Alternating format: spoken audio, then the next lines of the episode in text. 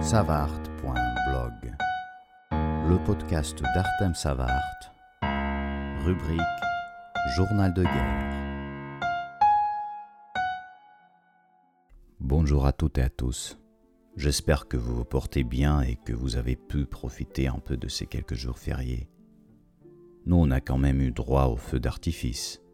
On dirait qu'ils ont eu une promotion de Noël, mes compatriotes. Il y a eu des morts, des blessés, le 31 et les jours suivants, mais tout ça, tout compte fait, ne change pas grand-chose. Ce sont des criminels et on n'a qu'à les arrêter le cœur froid, point barre. J'ai commencé à écrire mon podcast du mois de janvier. Comme vous le savez, à la radio, on a changé un peu le programme. J'en aurai des nouvelles bientôt. Donc je vais le publier sur le blog seulement d'ici quelques jours. La guerre, elle est pleine de contradictions. Quand on parle avec les amis de ce qui se passe autour de nous, il y a de quoi être content et pleurer dans une seule phrase. Et quand je lance une mission, j'ai aussi des contradictions. Je n'aime pas demander, mais je suis bien obligé quand il le faut. En plus, je sais que ça vous fait plaisir quand on réussit quelque chose ensemble. Pour Mykolaïev, on a le camion qui arrive début février. Grâce à Serge et Céline, deux Français de Lyon. C'est déjà très bien mais il y a Tatiana, la femme de Nicolas pilote de drone, dont je vous ai déjà parlé, qui m'a écrit presque en pleurant le 27 décembre. À l'époque, elle faisait des chaussettes pour les blessés dans les hôpitaux. C'est tout un problème quand on est blessé et accroché à des appareils. On ne peut pas se couvrir, s'habiller, bouger, on est allongé pendant des jours et des jours, et on a très froid au bout d'un moment. Elle a donc inventé les chaussettes avec lesquelles on peut habiller les blessés avec des boutons, non seulement pour les pieds mais aussi pour les bras. Et ça aide beaucoup. Les gens l'ont contacté récemment pour en demander encore et surtout d'une manière régulière.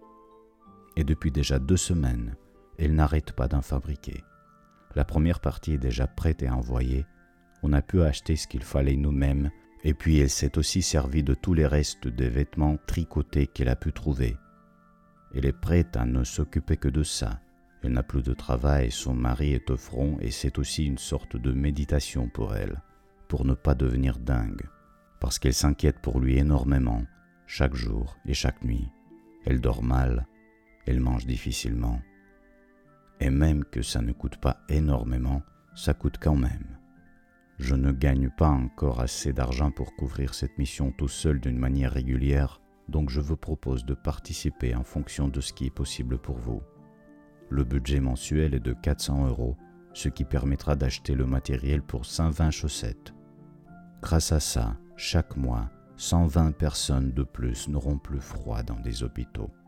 Et ça leur fera un peu chaud au cœur aussi, parce qu'il est vrai que dès que tu n'es plus au front, tu n'es plus la priorité on manque déjà de tout et les blessés. Il fait ce qu'il peut, l'État. On en parlera dans mon podcast.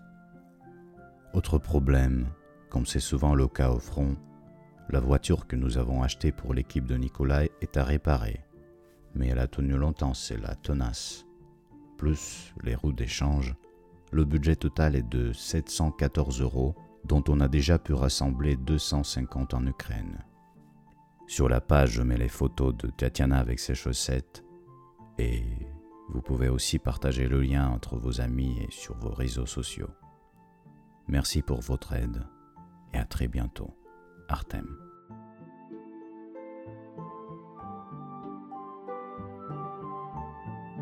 Vous avez écouté le podcast d'Artem Savart.